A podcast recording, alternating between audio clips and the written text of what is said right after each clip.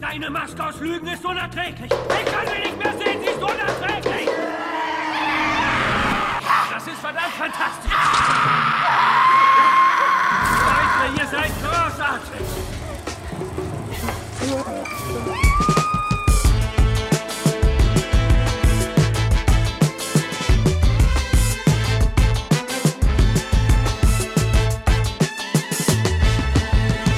Ihr hört Shots, den kritischen Filmpodcast von Detektor FM. Heute mit äh, Lukas Hotte Diesel, unter anderem von Worst of Chefkoch. Hallo. Der Filmkritikerin Alexandra Zavia. Hallo. Und äh, One Cut of the Dead von Shinichiro Ueda, dem ja, Zombie-Comedy-Film, der angeblich so ist wie kein Zombie-Comedy-Film zuvor. Außerdem äh, rufen wir in Kyoto an und lassen uns vom Japanologen Michael Mayer einen Crashkurs in J-Horror geben.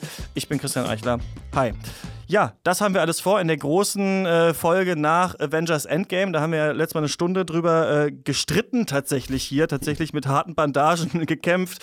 Ähm, das werden wir heute vielleicht nicht machen. Mal schauen, auf jeden Fall wollen wir nicht so lange äh, miteinander reden. Schön, dass ihr beide wieder da seid. Ähm, Alexander, wie geht's dir? Danke, sehr gut. Ich freue mich auch wieder dabei zu sein. In Wien regnet es und es ist sehr kalt, aber wir haben ein schönes Thema vor uns und ich freue mich. Ja, hier ist eher so ein bisschen gutes Wetter. Ähm, Hotte, wir haben. Wir haben ja einen Wandertrip vor, ne? Wir kennen uns ja noch früher aus alten Podcast-Zeiten und aus richtig. der Schule und sowas eigentlich jetzt am Wochenende, aber da soll es auch kalt werden. Also ich bin mal gucken, vielleicht sitzen wir auch nur auf so einer, auf so einer äh, Waldhütte und ich zeige euch die anderen acht japanischen Horrorfilme, die ich noch nicht geschafft habe, für diesen Cast zu schauen. Ich glaube, es läuft hina darauf hinaus, weil ja noch jemand, der mitkommt, jetzt einen Meniskusriss äh, diagnostiziert bekommen hat. Das ist für einen Wanderurlaub ja denkbar schlecht. Insofern mal ja, gucken. Aber was für ein schönes ja. Setting. Es sitzt auf einer einsamen Hütte, schaut japanische Horrorfilme und dann passiert etwas. Ja, dann kann ich wieder nicht einschlafen. Ja. das stimmt.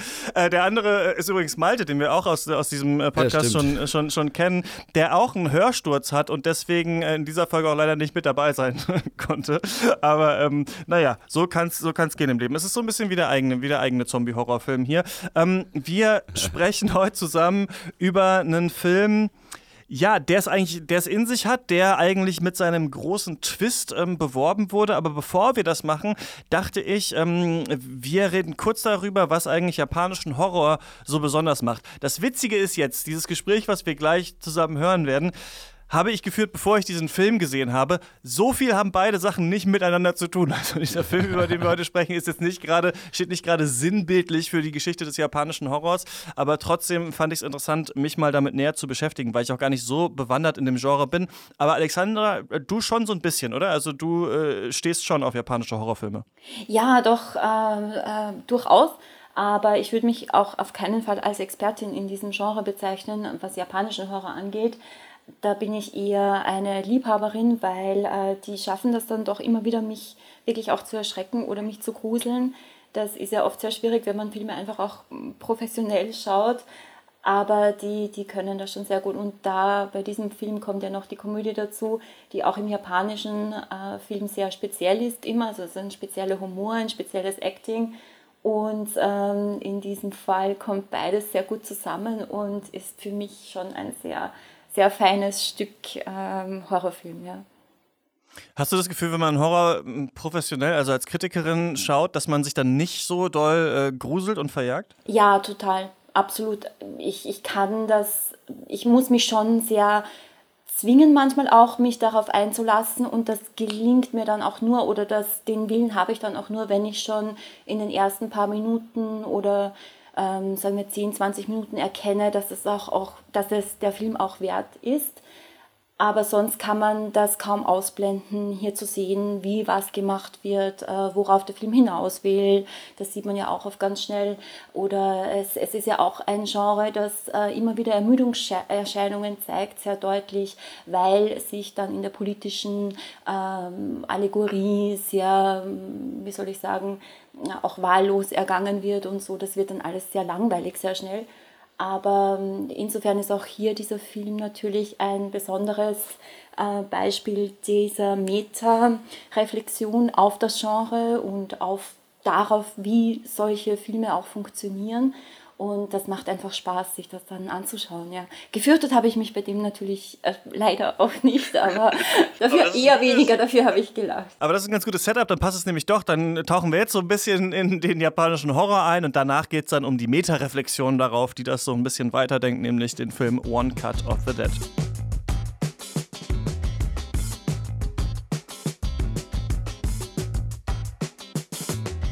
Denn bevor wir weiter One Cut of the Dead auseinandernehmen, bin ich jetzt mit Japan verbunden tatsächlich und habe Michael Meyer in der Leitung. Hallo. Hallo.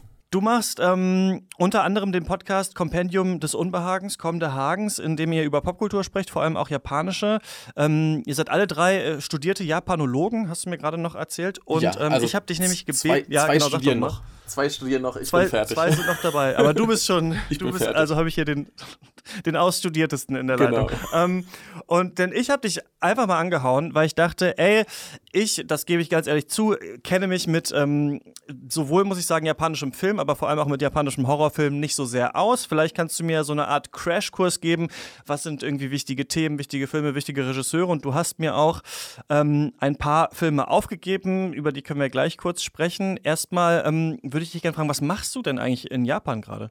Äh, hauptsächlich bin ich Englischlehrer. Genau, also das ist so der, der typische Ausländerjob in Japan. Ich wollte dann mal gucken, ob sich vielleicht irgendwie eine andere Karriereperspektive irgendwann noch bietet. Das ist immer so, so der, der einfachste Einstieg, wo man irgendwie was findet. Wann hast du denn deine Liebe zum japanischen, lass uns doch vielleicht direkt mit dem ja. Horror anfangen, zum japanischen Horror eigentlich Zum entdeckt. japanischen Horror, das war so, als es tatsächlich in Deutschland ein bisschen cool war, Anfang der 2000er. Als dann wirklich so mhm. Wing und äh, Ju-On und so Kram auch rüberkam da war ich gerade in so einer Phase, dass ich generell mir alles an japanischen Filmen angeguckt habe, was ich finden konnte. Und da habe ich das halt gleich mitgenommen. Und was war da so eine, eine Einstiegsdrogen und wie ging es dann weiter? Ähm, ja, so, so erstmal die, die offensichtlichen Sachen, ähm, wie jetzt hier Wing oder Juon, äh, klar. Ähm, dann so ein paar Sachen, die in Japan gar nicht als Horror gelten, wie jetzt zum Beispiel hier Takashi Mikes Audition. Mhm. Und so Späße, äh, die ersten Kiyoshi Kurosawa Sachen habe ich damals gesehen. Äh, ja, und dann ging es hier auch bald los mit äh, Shion Sono und seinen komischen Dingen, die der so treibt. Und ja, also ich, ich bin jetzt nicht so, so auf, auf äh, Horror spezialisiert, aber ich hatte dir unter anderem Hausu mitgegeben als Empfehlung, mhm. den du gucken könntest.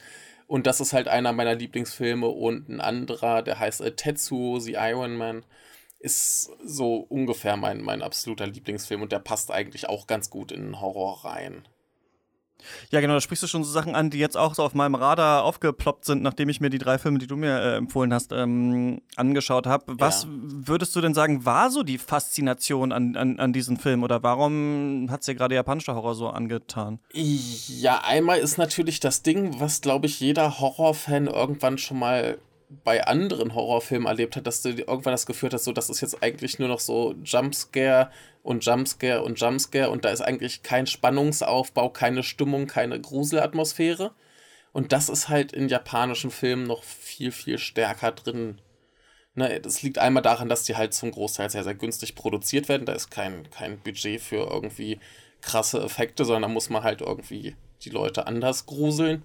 Und ähm, ja, es, es ist ja vor allem das Ding, dass äh, Japan, in Japan Horror vor allem heißt Übernatürliches. Und dann geht man tatsächlich zurück auf äh, Geistergeschichten, die teilweise so im 17. Jahrhundert dann so langsam aufkamen und beliebt wurden.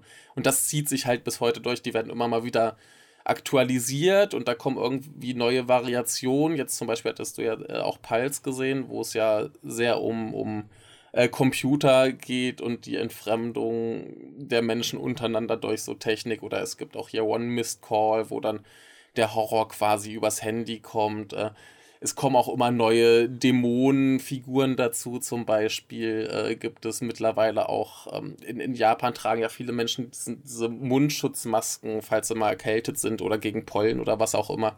Mhm. Und dann gibt es jetzt zum Beispiel diese Figur, dass, dass da eine sehr attraktive Frau ist, die auch so eine Maske aufhat und die dann Leute anspricht, ah, bin ich schön oder so und dann äh, nimmt sie diese Maske ab und hat da drunter halt so eine Monsterfratze und frisst dein Gesicht oder so.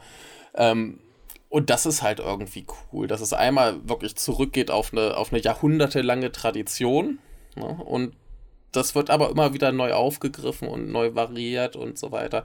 Und wie, man fokussiert sich halt wirklich darauf, die Leute zu gruseln und nicht einfach nur mit, mit Splatter und Gekröse und Schreckeffekten zu erschrecken. Ja, was ich nochmal so ich gemerkt habe jetzt, als ich mich damit beschäftigt habe, die Filme äh, gesehen habe und auch ähm, ein Buch immer ein bisschen gelesen habe von Jay McRoyce von 2007, das heißt Nightmare Japan, a Contemporary Japanese Horror Cinema, der greift dann nochmal sowas auf, was glaube ich jeder so ein bisschen weiß, wenn es um japanisches Kino geht, dass natürlich ähm, Hiroshima und Nagasaki mhm. ganz wichtig waren, sowieso mhm. für die japanische Psyche, auch so der Wiederaufbau der mhm. Amerikaner und dann natürlich so die US-Amerikanisierung auch von Japans und dann diese schnelle, dieses Wirtschaftswunder wieder und auch die Technologie Digitalisierung, dass diese beiden Sachen, also dieses das Positive, was die Technik bringen mhm. kann im Sinne des Wirtschaftswunders, aber auch das Negative, also die totale Zerstörung, die, mhm. die da stattgefunden hat, dass das immer so in diesen Filmen mit drin hängt, plus eben diese, diese ganze traditionelle Geschichte. So. Und ich finde, das mhm. sieht man eigentlich in vielen von diesen verschiedenen Horrorfilmen drin, dass auch zum Beispiel von The Ring, ne, also mhm. oder Ringu, der, das, wo es ja natürlich um, um diese äh, Tochter geht, die sich dann quasi rächt und dass da, da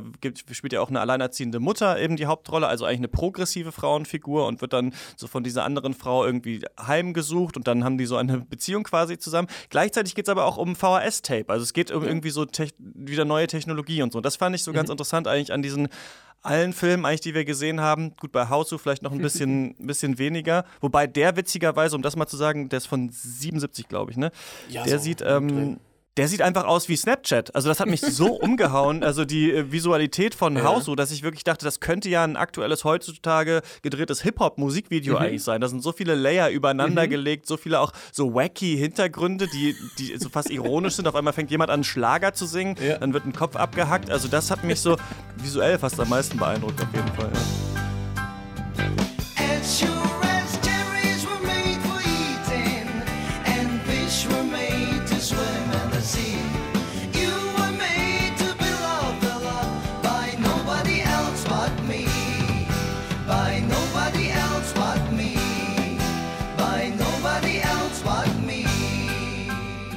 Ja, also Haushu ist natürlich äh, visuell eine Bombe und der Regisseur äh, ist ja mittlerweile auch eher so eine Art Geist. Der sollte ja seit, seit äh, äh laut Aussagen seiner Ärzte schon lange gestorben sein, weil der irgendwie schweren Krebs erkrankt ist, aber der dreht einfach weiter Filme. Und, Nobuhiko Obayashi? Ja, äh, Nobuhiko, ja.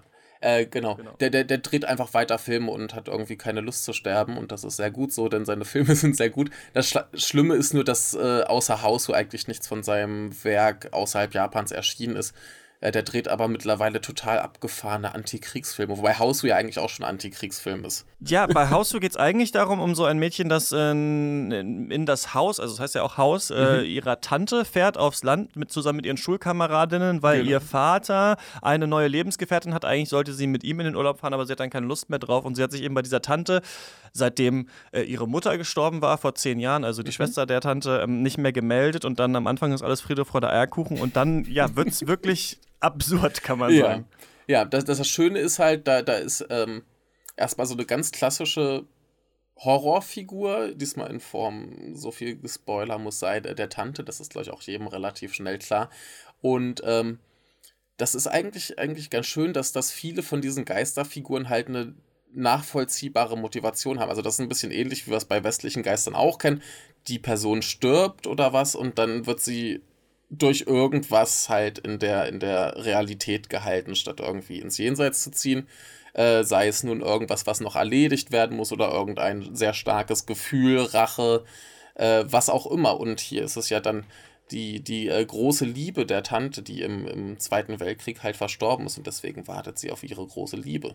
Das ist doch schön. Ähm, ja, das ist schön. Und, also, was die dann macht, ja, ist nicht so schön, aber. ja. Aber ähm, ich finde, also was ich schön finde, ist, dass der Film, weiß ich auch nicht, das hat sowieso alles so eine. Ähm, so eine Eleganz in, mhm. in seinem Übertriebenen. Und das finde ich, haben eigentlich mehrere von diesen, von diesen ähm, japanischen, von diesen japanischen Horrorfilmen, die wir geschaut mhm. haben, ja. Ja, was, was halt auch ga ganz spannend ist, zum Beispiel bei dem Pulse, den du auch gesehen hast von äh, Kiyoshi Kurosawa, der hatte sich zum Beispiel mit dem Regisseur von Wing, äh, der heißt Hideo Nakata, und noch ein paar, die haben sich halt zusammengesetzt und haben überlegt, so scheiße, wie können wir jetzt hier mal äh, äh, wirklich die Leute gruseln, was, was erschreckt einen wirklich? Ne? Und dann kam so, so zu dieser Erkenntnis zum Beispiel, Schauspieler einfach hinzustellen. Jetzt kein Grusel-Make-up, wie du es in westlichen Horrorfilmen oft hast, sondern die stehen da nur und verhalten sich in irgendeiner Weise merkwürdig. Und das ist so merkwürdig, dass es dich gruselt. Ein bisschen wie bei ähm, Yorgos Lantimos heutzutage, finde ich. Also bei mhm. The Favorite man hat das gerade nicht mehr gemacht, aber mhm. in seinen anderen Filmen allen so ein bisschen, ne, dieses so, die reden aneinander vorbei, mhm. sie blicken sich nicht richtig an, gehen aneinander vorbei, gehen seltsam. Und witzigerweise ist ja auch hier so, dass ja, das aufkommende Internet irgendwie so mhm. das Gruselige ist ja. in, in Pulse, dass die Leute auseinandertreibt. Ähm, witzig ist dies, also heute muss man lachen bei manchen Szenen, als der ja. äh, einer der Protagonisten dann bei einer ähm, Frau, glaube ich, an der Uni nachfragt, ähm, was mache ich, wie kann ich denn eine Website speichern? Und dann sagt sie, ja, da musst du ja das Bookmark klicken oder auf den Drucken, auf die Druckentaste, ähm, denn diese Website will ihm eben äh, Geister zeigen. Und das, was ich bei Pulse so geil fand mhm. in seiner langsamen Erzählform, ist, dass man gar nicht merkt, wie die Welt immer, immer weniger bevölkert mhm. wird. Also wie auf mhm. einmal immer weniger Menschen in dieser Welt drin sind. Und das hatte ich auch in diesem Buch angelesen, dass es quasi mhm ähm, wenn ich es richtig verstanden habe, diese Kaidan-Geschichten, das sind eher so Geistergeschichten. Mhm. Und dann gibt es noch diese ganze Kaiju-Sache, kennt man von Godzilla hauptsächlich. ja. Also, dass auch so aus Hiroshima diese absoluten genau. Katastrophenfilme vom Ende der Welt gekommen sind. Und das verbindet das so ein bisschen. Also, hier ist einmal dieses Geisterhafte im Internet und mhm. in diesem einem Freund, der sich erhängt hat, mhm. aber auch gleichzeitig so diese Unausweichlichkeit. Ähm, ja, der, der Apokalypse irgendwie so. Und das fand genau. ich irgendwie total stark, weil der Film das so langsam und creepy, ne? Genau, mhm. nicht mit Schockmomenten, mhm. sondern so ganz langsam einem erzählt, ja. Ja, und das ist, das mit dem Ende der Welt, das ist halt ganz tief in der japanischen Popkultur. Nimm mal zum Beispiel einen Film wie Akira. Der fängt Klar. damit an, dass das Japan zerstört wird. Und dann ist da plötzlich Neo-Tokio. Ist neu aufgebaut. Ne? Oder, oder halt äh, Tetsu. Äh, die enden ja auch quasi, also sind ja drei Filme und zumindest zwei davon enden auch mit dem Ende der Welt, so mehr oder minder. Äh, und da ist es sogar noch erstrebenswert. Ja, äh, genau, nee, und das, das ist halt ganz tief in der japanischen Popkultur, dass das immer und immer wieder irgendwie, dass das Ende der Welt, der Neuaufbau, so dieses, ja, was da halt quasi in Form von Atombomben erlebt wurde. Was ich auch ganz geil finde, ist mir aufgefallen, wenn man sich den originalen Ring anschaut, da gibt es ja, ohne das jetzt spoilern zu wollen, am Ende den Twist, ähm, ob sie es dann schaffen, dieses Mädchen aus dem Wasser zu besiegen mhm. oder nicht, oder warum es vielleicht erstmal nicht klappt oder was dann die Regeln eigentlich sind, also nach welchen Regeln der Horror funktioniert. Und ich finde so, fand ganz interessant, ich habe nochmal so gemerkt, dass ich natürlich einerseits am Horrorfilm es schon toll finde, wenn da politische Kommentare gemacht werden oder implizit auch äh, zu lesen sind, aber andererseits finde ich auch ganz geil, wenn dir der Horror einfach einfach nur so sagt, nee, das sind jetzt unsere Regeln und danach musst du, ähm, musst du jetzt handeln oder du stirbst einfach. Und genau. es gibt keinen Ausweg daraus, denn das ist ja genau das, was uns auch alle als Menschen erwartet. Mhm. Wir müssen eben alle irgendwann sterben und das ist eben so unverständlich. Und ja gut, wird natürlich durch diese Katastrophe von Hiroshima nochmal viel stärker gezeigt, mhm. irgendwie, wie schnell das gehen kann. Aber das fand ich gerade auch an dem Original Ring irgendwie so stark. Ähm, ja, dass diese Horrorregeln. Und das ist mir auch aufgefallen, dass It Follows ja so einen ähnlichen ähm, so, also eine ähnliche Regel auf jeden Fall hat, wie Ring am Ende etabliert, mhm. fand ich auch ganz spannend. Ja, ja. ja. Nee, das, das ist immer drin und das, das, das Ding ist halt auch, ähm, dass in vielen Filmen halt vieles nicht erklärt wird. Zum Beispiel Pulse, die haben zwar eine Theorie, was da los sein könnte, aber so ganz genau wird es nie klar, was da eigentlich abgeht. Ist auch nicht so wichtig. Und äh, selbst wenn sie Regeln etablieren und äh, die Leute denken, dass sie irgendwie diesen Geist oder was auch immer da ist, besiegen können, ist es ja in der Regel nicht besiegt. Dann ist es für einen Moment vorbei und dann gibt es so den, den typischen Fortsetzungsteaser. Äh, ja, der Geist ist halt immer noch irgendwie da oder der kommt noch eine finale Szene, der Geist holt sich dann doch noch den Protagonisten, obwohl er glaubt, dass alles vorbei ist. Und das hat halt immer so was äh, sehr Schlimmes, Unausweichliches. Aber das ist äh, in Japan okay. Die machen das gern mal so. Die brauchen nicht unbedingt das Happy End. Alles klar. Du ja. bist übrigens natürlich herzlich eingeladen, ah. hier ähm, zu unserer Folge Shots zu kommen, wenn wir über äh, Shion Sonos äh, Antiporno sprechen. Das ist, glaube ich, auch in ein paar Wochen oh. der Fall, falls du die Zeit findest und Lust hast. Oh. Ähm, kannst ja. du natürlich gerne. Spannendes kannst Ding. natürlich gerne, gerne vorbeikommen. Ansonsten ähm, bedanke ich dir, äh, mich bei dir erstmal für den äh, kurzen Crashkurs in Japano-Horror, den du uns gegeben hast. Ja, Ganz kurz, wir haben über die Filme Hausu äh, äh, gesprochen von Nobuhiko Obayashi von 1977, Pulse von Kiyoshi Kurosawa von 2001 und Ringu von Hideo Nakata von 1998. Ähm, Dankeschön. Ja, gerne.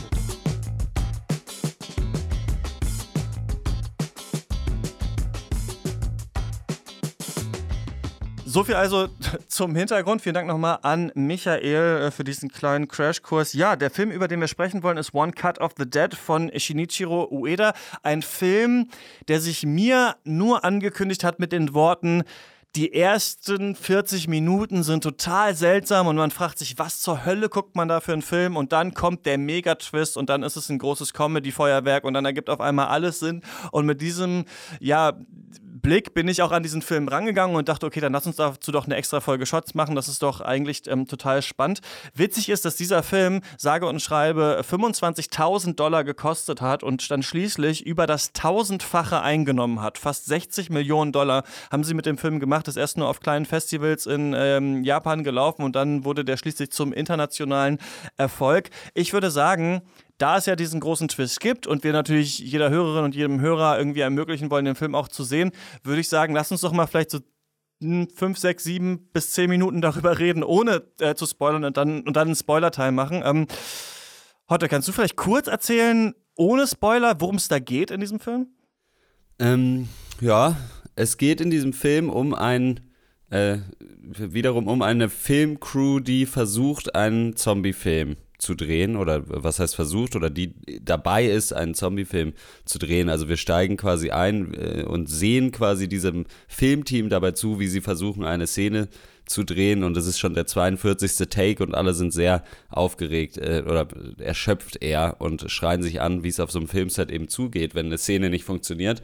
Ähm, und äh, die wollen da einen Zombie-Film, wie gesagt, drehen und dann kommen aber tatsächliche Zombies äh, da mit rein und äh, der Direktor oder nee, Direktor sagt man nur im Englischen, der Regisseur sagt äh, dann, ja. äh, die Kamera soll aber laufen bleiben und wir sind dann quasi ja, so mittendrin und man weiß nie so richtig genau, ist man jetzt gerade an diesem Filmset oder was passiert wirklich, was passiert nicht. Und dann geht es natürlich noch viel weiter, aber das ist so das grundlegende Setup und sie sind natürlich, wie es sich für das Genre gehört, an einem verlassenen Ort, wo es kein Handysignal und nichts gibt. Das heißt, niemand weiß Bescheid und es gibt einen alten Mythos, dass an, auf diesem Gelände Schreckliches passiert ist und so. Das ist alles relativ äh, Genre normal, so. Aber genau. Und, und man sieht dem Film auch an, dass es so ein bisschen low budget auf jeden Fall ist, aber auf eine sehr irgendwie sympathische Art und Weise, würde ich fast sagen. Genau, das ist so ein bisschen das Setup. Ne? Die wollen einen Zombie-Film drehen und dann greifen Zombies an. Alexandra, wie fandst du denn den Film? Ähm, ich, ich, fand ihn sehr gut. Ähm, ich muss jetzt wirklich sehr aufpassen und ganz stark überlegen. Vorsicht, wie, ja. Ja, genau, ja. wie ich jetzt darüber spreche, ohne etwas zu spoilern. Ja, ich fand ihn ähm, auch dafür, dass wir, dass man gleich natürlich sieht, es ist ein Amateur und ein Low-Budget-Film, fand ich ihn auch schon in den ersten 40 Minuten, 37 äh, Minuten ganz genau, äh, ganz witzig gemacht. Also da dachte ich mir schon, das ist einfach eine liebevolle Hommage an das Genre. Ich war schon gespannt, wie das weitergeht. Man sieht, dass das in einem Take gefilmt ist, die ersten 37 Minuten. Und äh, man ist natürlich gespannt, wie lange der, also während man diese 37 Minuten anschaut, wie lange er diesen Take natürlich hält und was danach kommt.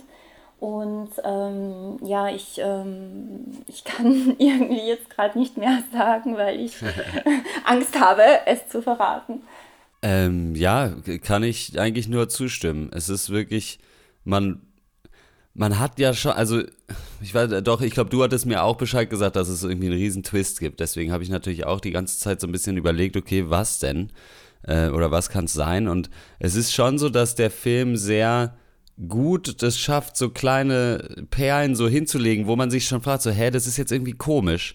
Und man weiß aber nicht genau mhm. warum. Und das, äh, also das, darin liegt irgendwie, finde ich, die Genialität dieser, äh, dieser ersten äh, 37 Minuten, dass da eben sehr gut irgendwie so angeteasert wird, was dann später irgendwie, äh, also der Payoff ist dann gigantisch eigentlich. Und man hat eigentlich direkt Bock, nochmal die ersten 37 Minuten zu gucken, wenn man fertig ist. Und das macht das irgendwie aus. Das, das sind so kleine, kleine ja, äh, Ostereier, die genau. hingelegt werden und die dann später erst aufgehen. Und äh, man ist dem Film von Anfang an nicht äh, negativ gegenüber eingestellt. Also man nimmt diese Ostereier auch einfach hin, so wie du sagst. Ja? Äh, man, man sagt nicht, oh, das ist aber total blöd, sondern man sagt, hm, komisch und macht das Sinn und so. Also das, das ist schon mal eine Leistung, muss man sagen. Irgendwie, also er kommt gleich von Anfang an recht sympathisch daher, ja. Ja, das ist, weil dieses Mittel des Long Takes natürlich oder des One-Cuts, äh, One-Shots benutzt wird äh, und man das ja immer auch erst irgendwann äh, merkt. Ne? Also man guckt ja so eine Szene für ein, zwei Minuten und denkt sich dann irgendwann, hey, Moment ja. mal, war da jetzt eigentlich ein Schnitt bisher? Nee, okay, war keine. Und dann geht es immer weiter und man denkt sich, ah, okay, stimmt, der heißt ja One Cut of the Dead. Dann ist das wahrscheinlich vielleicht Teil des Twists oder irgendwas hat das mit der Handlung auch zu tun. Und genau, es passieren immer so kleine Unstimmigkeiten. Also außer, dass das natürlich trotzdem auch ein sehr schrottiger Zombie-Film ist, den man da sieht, ähm, mit dem Meta-Gag in Anführungsstrichen, dass dann Zombies tatsächlich dieses Zombie-Set angreifen. Aber auf einmal redet der Regisseur halt äh, mit der Kamera, aber die, mit der Kamera, die diesen Film filmt und eben nicht mit einer anderen Kamera, die im Raum ist. Und man denkt sich so, hey, Moment mal, wie wird da hier gerade die vierte Wand durchbrochen? Warum reden die auf einmal über ihre Hobbys mitten im Film? Und es gibt so ganz viele verschiedene Szenen, bei denen man denkt, wow, warum ist der jetzt da und wie ist das? Und wa warum ist jetzt so lange ein Close-Up gefilmt? Ne? Und so geht man eben durch diesen Film und ähm, ja, ist da ganz erstaunt, was da, was da am Ende kommen kann. Ich, für mich war das ein großes, ja, willst du was sagen? Ja, es ist auch, es ist auch natürlich dieser One-Take ist ja im Kino ein sehr angesehenes, ähm, eine angesehene Taktik oder eine angesehene Form, einen Film auch zu machen oder zu drehen. Es gibt ganz berühmte One-Take-Sequenzen äh, im High-Quality-Cinema und so. Und äh, sich das Low-Budget-Zombie-Film, ja, einen kompletten Amateurfilm einfach mal so anzueignen, ja, ist ja auch gleich mal ein ja. Statement eingangs. Also das war schon sehr, sehr sympathisch. Ja. Dann lass doch mal gleich in den Spoiler reingehen. Ähm, vorher kurzes Vorfazit, so würdet ihr sagen, man sollte sich den schon angucken, wenn er jetzt im Kino anläuft? Ja. Ja, auf jeden Fall. Okay, ich würde sagen, nein, mir hat dieser Film überhaupt nicht gefallen, aber dazu kommen wir jetzt, wenn wir äh, anfangen, diesen Film zu spoilern, denn auf einmal ähm, ist dieser Film im Film, der es ja nur ist, dann nämlich zu Ende, nachdem dann äh, unsere Heldin den Regisseur umgebracht hat und noch andere Zombies, zoomt es raus und ähm, wir sind einen Monat vor Filmproduktion und wir sehen quasi das Making-of dieses Films. Also wir sehen, ähm, wie ist eigentlich dieser One Cut of the Dead Film im Film entstanden. Es ist nämlich so, dass der Regisseur, der auch im Film einen Regisseur spielt, und wir fragen uns dann, warum eigentlich, warum äh, spielt er eigentlich diese Rolle, der ähm, macht eigentlich nur so Werbefilme. Sein Motto ist irgendwie schnell, dreckig und günstig und wird dann von so einem neuen Zombie-Streaming-Sender, das ist eigentlich eine ganz geile Idee, finde ich, angeheuert, einen One-Cut-Zombie-Film zu machen und ähm, er versucht versucht dann eben Darsteller zu finden. Und es ist nicht nur so, witzigerweise, dass sie einfach nur ein, also dass sie einen Take machen, das gibt es ja in vielen Filmen, sondern sie haben auch nur dieses eine Take, denn es soll live auf diesem Streaming-Sender ausgestrahlt werden. Und dann sehen wir eben, ja, wie es zu diesem Film kam und dann eben auch in späteren Szenen, ey, warum hat er dann auf einmal mit der Kamera geredet? Warum ist diese eine Person einfach aus dem Raum rausgerannt? ja, weil sie Durchfall hatte zum Beispiel. Und äh, bei mir war das so, ich habe, ich glaube, ich war so ein bisschen verdorben, weil ich dachte, okay, hier kommt noch der große Twist und dann kam der Twist. Ich fand, also ich habe gehört, dass die Leute das so unfassbar lustig fanden, diese zweite Hälfte. Bei mir hat das gar nicht gezündet. Also, dass der eine aufs Klo musste und dass dann die Kamera da stand und am Ende hatten sie den Kran nicht mehr und mussten das dann selber als Menschen hochheben. Irgendwie, mich hat das gar nicht äh, gekriegt. Und, ähm, aber ihr seid ja euphorischer als ich, deswegen könnt ihr ja mal vielleicht erzählen, wie ihr dann so die zweite Hälfte fandet. Ich stimme dir insofern zu, dass ich nicht fand, dass das jetzt so der Hammer-Twist irgendwie ist. Also, ich habe nicht gedacht, äh, oder ja, oder vielleicht liegt es dann an meiner Definition von einem Twist auch irgendwie eher so, dass es halt irgendwie alles nochmal ändert. Und ich finde, hier ändert der Twist gar nicht so viel, aber ich fand es trotzdem sehr cool, das so zu machen und es hat mich sehr, es hat mir sehr viel Spaß gemacht, mir das dann nochmal anzugucken. Äh, Gerade äh, weil es schon auch eine relativ akkurate Abbildung, glaube ich, davon ist, wie chaotisch das manchmal an so einem Filmset irgendwie zugeht mhm. und wie sehr man da mit improvisierten Sachen irgendwie dann arbeitet und was weiß ich was so. Das fand ich schon sehr cool. Ich, für mich war das dann weniger eine irgendwie ging es gar nicht mehr so um den Film, sondern das war eher so irgendwie so eine Hommage an Film an sich, so an Low-Budget-Produktionen, an, mhm. äh, an Sachen, wo Leute mit wenig Mitteln versuchen, einfach irgendwie das Bestmöglichste halt rauszuholen und alles läuft schief und man macht trotzdem irgendwie weiter und ich fand es sehr herzlich irgendwie, das alles zu sehen und gleichzeitig keine Ahnung, da bin ich vielleicht einfach simpel genug, um auch sehr lachen zu müssen, wenn einfach jemand mit einer Kamera dann hinfällt beim Versuch, jemandem anders hinterher zu rennen und was zu filmen und sowas. äh, ja, äh, ich fand es einfach dann irgendwo mehr schön und das gleichzeitig ein bisschen komisch in so einem eigentlich ja Zombie-Film. Also irgendwie der Film an, an sich hat mich sehr überrascht, weil es halt null eigentlich ein Zombie-Film noch ist dann. Und das, ich fand es aber sehr schön. Ja, ich sehe das, ich das auch ähnlich. für mich ist der Film auch eher unterteilt in drei Teile, also dieser One-Take, dann dieser sogenannte Twist und dann das letzte Drittel noch. Und ja. äh, ich äh, bin auch Lukas Meinung, dass das jetzt nicht dieser Mega-Twist war, dass du, dass du denkst, oh Gott, sowas habe ich noch nie gesehen oder so. Ich, das ist halt, glaube ich, eher so die Vermarktungsstrategie natürlich, um die Leute irgendwie zu locken, was auch okay ist. Aber es ist ja zum einen so, dass die, die Fernsehproduzenten, die eben den, den äh, Regisseur anheuern, diesen diese Zombie, ähm, diesen Zombie-Film zu machen, ja eine Zombie-Live-Show äh, quasi angehen. Also die wollen eine Live-Show broadcasten, wo halt Zombies vorkommen. Und das ist schon mal natürlich ein komplett, erstens äh, einerseits ein absurder Gedanke, andererseits weißt du aber ganz genau, es gibt schon die bizarrsten Live-Shows, also scheint das eigentlich gar nicht so abwegig, ja. Also es sind genau diese äh, entgegengesetzten Spitzen, mit denen der Film dann auch fortan arbeitet und die er immer wieder sichtbar macht. Du denkst dir einerseits, ja, das ist total bescheuert und andererseits, Moment, äh, gibt es eigentlich in irgendeiner Weise schon. Und, ähm, und dann, ja, du hast es schon gesagt, selber Christian, der Direktor, äh, stellt sich da halt vor mit dem äh, Pitch-Slogan, ich bin ähm, äh, schnell, äh, billig, aber durchschnittlich. Und die TV-Produzenten sind total begeistert, ja, genau das, was wir wollen. Und, und das ist eben genau das. Also natürlich sind das äh, Jokes, die, die jetzt nicht komplett neu sind, aber es ist einfach witzig, weil es halt einfach so der Realität entspricht. Ja? Und wenn wir dann einfach bei der Realität schon sind, ja, kommt natürlich gerade in einem Zombie-Genre oder Horror-Genre-Film äh, die Frage der Realität immer wieder auf. Natürlich, du weißt, okay, Zombies sind nicht real, ja. Dann gibt es im Film, ähm, also im Film, im, des, im Film des Films, äh, eine Szene, wo eben dann, ähm, du hast sie vorher schon angesprochen, ähm, diese vierte Wand durchbrochen wird und der Regisseur sagt zur Kamera, film, film weiter, film weiter und dann kommt später noch, äh, ja, das ist jetzt wirklich real, dieser Schmerz ist echt, die Gewalt ist echt, ja.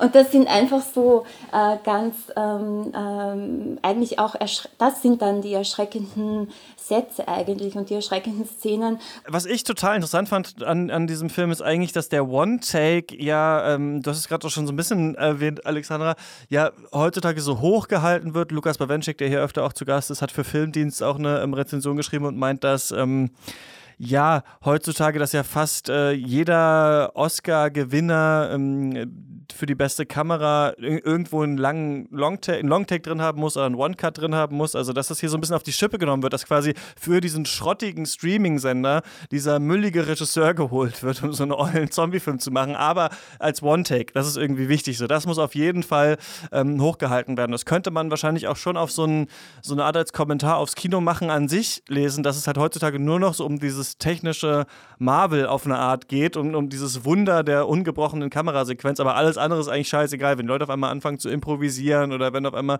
äh, jemand aus dem Bild fällt oder sowas, völlig egal. Hauptsache, wir halten das irgendwie oben. Das, das fand ich auf jeden Fall auch so ganz, ganz witzig daran. Und lustigerweise ist das ja auch trotzdem auch eine Kunst. Ne? Also, obwohl dieser erste Zombie-Film im Film so schrottig ist, ist es ja trotzdem cool, dass sie das hinbekommen haben, plus ja noch mit mehreren Kameramännern und Frauen drumrum waren, um das abzufilmen. Also das fand ich, das fand ich schon interessant, aber irgendwie, ich weiß auch nicht, also äh, Game One zum Beispiel, diese Gaming-Sendung auf YouTube, oder Game 2 heißt sie mittlerweile, haben auch mal ihre 300. Folge als Longtake gemacht. Ich habe auch schon oft solche Making-ofs gesehen. Irgendwie, mich persönlich hat es einfach nicht gekriegt. Vielleicht kann, kann ich einfach nur so viel sagen. Vielleicht ist es eine persönliche Sache. Ja, da, da, da sind wir schon bei diesem Meta-Level, weil er muss ja natürlich ein One-Take sein, weil er ja als Live-Broadcast verkauft werden wird ne, für die TV-Show. Es ist ja, ja ein Live-Zombie-Channel und da dürfen ja keine Schnitte sichtbar sein eigentlich.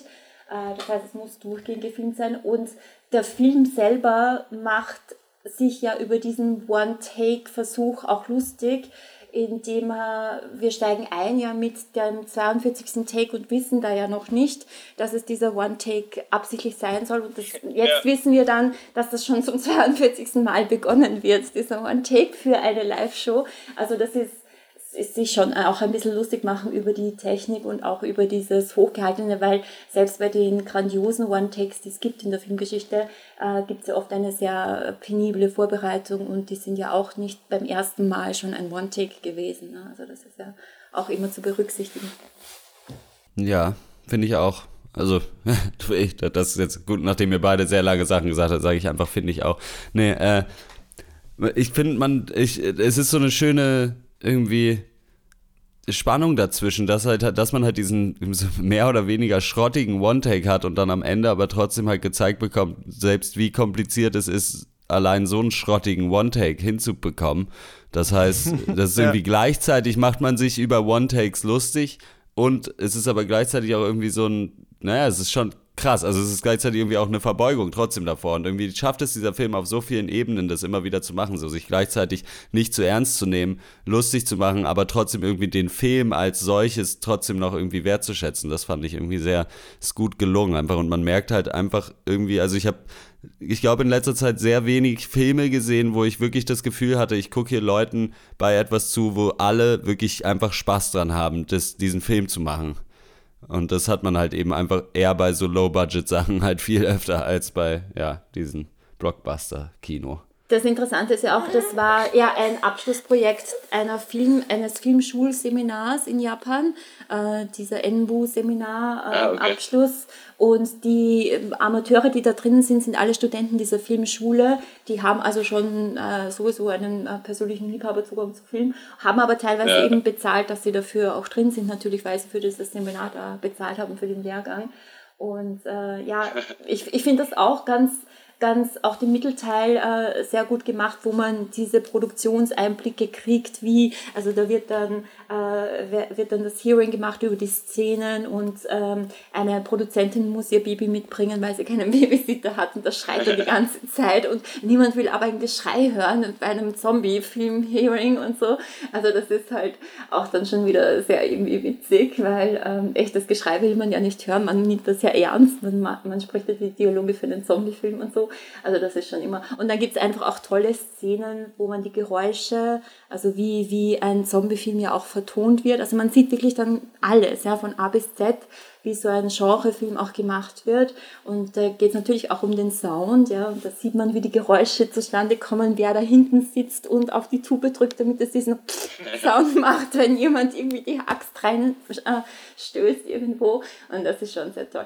Ähm, wenn, wenn das jemanden interessiert, überhaupt auch diese Soundeffekts-Geschichte, da gibt es einen tollen Film von Peter Strickland, der heißt Barbarian Sound Studio, der ist von 2012 und da geht es auch um, diese, um das Sounddesign von italienischen Horrorfilmen äh, aus den 70er Jahren. Also das kann man sich gerne anschauen. Das ist auch sehr schön. Ist eine ganz andere Art, eine ganz andere Art von Film, aber sehr schön. Ja, also ich muss den Film auch zugute halten auf jeden Fall, dass für eine äh, Zombie-Komödie ist es wirklich eine, die ich so noch nie gesehen habe, obwohl ich wirklich vorher dachte, was sollen sie denn diesem Genre noch Neues äh, dazugeben? Was soll denn hier noch passieren, was wir nicht wirklich tausendmal schon gesehen haben? Und nein, das äh, gelingt diesem Film auf jeden Fall. Aber ich glaube auch, ja, wenn man so Spaß hat an so Low-Budget-Horror-Produktionen, wie das gemacht wird und auch am, am Filmeschaffen an sich, wenn man vielleicht auch selbst schon mal einen Film, auch und wenn es auch ein Studentenfilm ist, vielleicht gedreht hat, dann ist es, glaube ich, ein richtig geiler Film. Mich hat es irgendwie auf dem falschen Fuß erwischt, glaube ich, diese ganze Geschichte. Aber ähm, äh, kann man sich auf jeden Fall mal an, anschauen, würde ich sagen. Ähm, habt ihr noch was, das ihr zu diesem Film sagen wollt? Vielleicht Kleinigkeiten, die euch aufgefallen sind? Dann äh, habt ihr noch einmal das Wort. Ich wollte nur noch also ich finde diese Dynamik ganz spannend, die dann irgendwie dann nochmal so Meta-Meta irgendwie ist, dass dadurch, dass dieser Film so gehypt ist, er immer besser funktioniert eigentlich. Weil mit je mehr Erwartungen man da reingeht, desto mehr sitzt du in den ersten 30 Minuten da und denkst dir, was zur Hölle gucke ich mir hier an? So, wa warum, warum wurde das gelobt? So, es ist einfach, es ist ein grottiger One-Take irgendwie und alle, teilweise stehen die Leute einfach nur rum und machen nichts für zwei Sekunden oder so und man denkt sich, was soll das? Und das, also irgendwie funktioniert es dadurch dann halt noch besser, wenn man dann halt nach und nach das wieder erklärt wird, wird man wieder so wieder reingeholt. Das, also habe ich jetzt keine Meinung nochmal spezifisch zu, aber fand ich eine witzige Beobachtung, dass es so halt auch nochmal funktioniert irgendwie. Das ist die selbsterfüllende Prophezeiung so ein bisschen. Ja, ja, ja so ein bisschen schon, ja. Ja, aber das ist absolut richtig. Das, das finde ich auch. Und das Witzige und das Gute und das zeigt auch, warum dieser Film so gut ist, ist ja, wenn du eben schon weißt, warum er gehypt wird und dass da offenbar so viel Metameter und so drinnen ist, dann siehst du den Film an und der Film hält dem Stand, ja. Also der kann dir das wirklich auch wieder bieten und der enttäuscht ja. dich da nicht. Und das ist sehr gut, weil du kannst immer wieder entdecken und sei es nur eine T-Shirt-Referenz an einen anderen Horrorfilm oder so, ja. Also das ist sehr gut. Und ich finde auch, im japanischen Horror generell, aber in den japanischen Filmen vielleicht allgemein, weiß ich, da weiß ich jetzt zu wenig, Aber die Frauenfiguren sind immer auch ähm, witzigerweise sehr stark. Also hier haben wir auch die Ex-Frau des Regisseurs, die sich dann als die super Zombie-Kick-Ass-Kämpferin entpuppt. Und, äh, und ja, und es ist überhaupt ein im japanischen äh, Film, also im japanischen Kino, das erlebt ja überhaupt eine Krise, auch was Indie-Filme und ähm, Amateurproduktionen angeht. Und insofern ist das auch ganz toll, dass es hier, weil das japanische Publikum hat hier so den Standard, man muss viel Geld sehen und äh, sonst gehen sie nicht ins Kino. Und das ist hier natürlich ein ganz toller Erfolg auch für den japanischen Indie-Film sozusagen. Ja. Und schön, dass du es nochmal ansprichst, auch mit den Frauenrollen, denn das war auch, um da nochmal drauf zurückzugreifen, in den klassischeren japanischen Horrorfilmen, die ich mir für das Gespräch mit Michael angeschaut habe, also Pals, äh, Ringo und Hausu, auch so, dass in allen dreien eigentlich sehr starke Frauencharaktere im Mittelpunkt waren, die Kung Fu konnten, die Computerexpertin waren und äh, Journalistinnen zum Beispiel. Also ähm, haben wir ja auch schon in älteren Folgen von Shots mal besprochen, dass gerade auch ähm, Horrorfilme ja immer gesellschaftlich sehr progressiv sein können. Und ähm, ja, waren diese Folge auch. Alles klar. Dann ähm, war es das für diese Folge Shots. Beim nächsten Mal sprechen wir ähm, über die Doku Kleine Germanen. Da geht es darum, wie ähm, ja, Rechte und Rechtsradikale unter anderem ihre Kinder erziehen und nicht über den neuen Pokémon-Film. Auch wenn wir heute in Japan waren, äh, Detective Pikachu besprechen wir nächste Woche nicht, weil ich keinen Bock drauf habe. Aber falls ihr was äh, zu Pokémon hören wollt, dann könnt ihr euch ähm, da draußen den äh, Schwester-Podcast zu Shots anhören. Der heißt Rush.